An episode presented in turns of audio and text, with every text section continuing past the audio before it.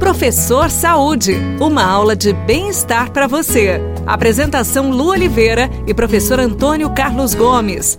O professor Saúde está chegando, está chegando aqui junto com lesão por esforço repetitivo. Já ouviram falar da LER? Manda beijo grandão antes para Luciano Costa da Silva, Anadélia Melanda, Luzineide Ivenção, Angelita Santos, Meire Brancaglion, não sei se é assim que lê, viu, Meire? Mas vamos lá, vejam o pessoal que está colocando um beijo aqui pra gente nas redes sociais.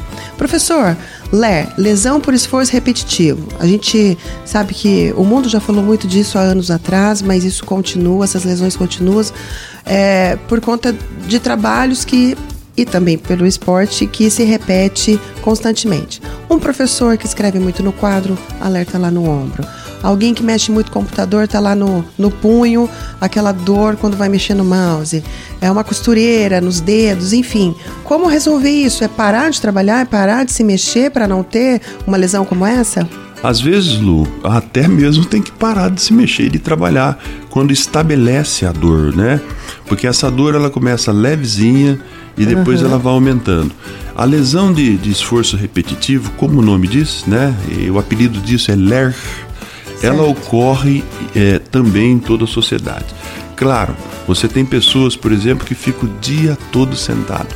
Então ele tem uma sobrecarga em algumas articulações, principalmente a lombar, quadril, que acaba parecendo a lesão até por inatividade. Ou seja, Nossa, é claro, ele faz o mesmo esforço, o mesmo gesto todo dia há muitos meses, há muitos anos.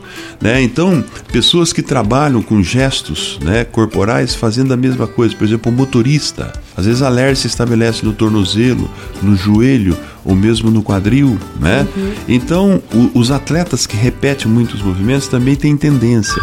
A diferença é que o atleta, é, por estar muito fortalecido pelo tipo de atividade, ele não sente as dores durante o período de atividade. Uhum. Isso pode acontecer dele vir sentir mais tarde, quando ele abandonar a atividade.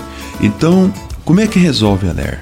A LER resolve de diversas formas. A principal delas é diminuir a sequência do que você está fazendo, ou seja, dar intervalos. Uhum. E nesses intervalos promover alongamento muscular ou fortalecimento muscular. Como saber se precisa de alongamento ou fortalecimento?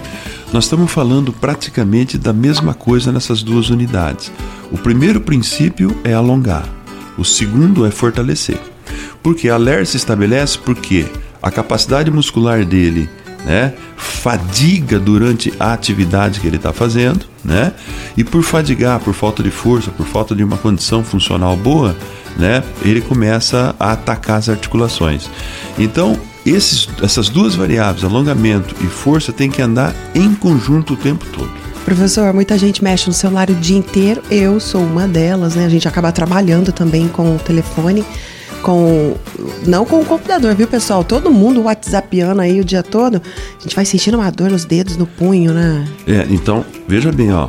Nós estamos falando de, de dedos e punho, mas você que está nos ouvindo aí, que está em pezinho agora ou sentado, faz o seguinte: joga a cabeça para trás, vai com a cabeça lá atrás para ver se você sente alguma dorzinha na base do pescoço, por exemplo. Eu sinto. Então, é, você e mais um montão de gente que está fazendo nesse momento, isso já são sintomas de LER.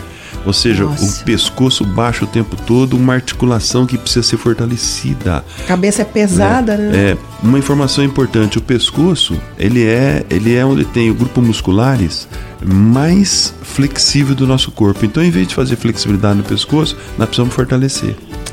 Fica a dica para todo mundo. Vamos alongar e fortalecer, tá bom? Até o próximo, professor Saúde. Um beijo no coração e tudo que fizer, faça com amor. Tchau. Você ouviu Professor Saúde. Apresentação Lu Oliveira e professor Antônio Carlos Gomes.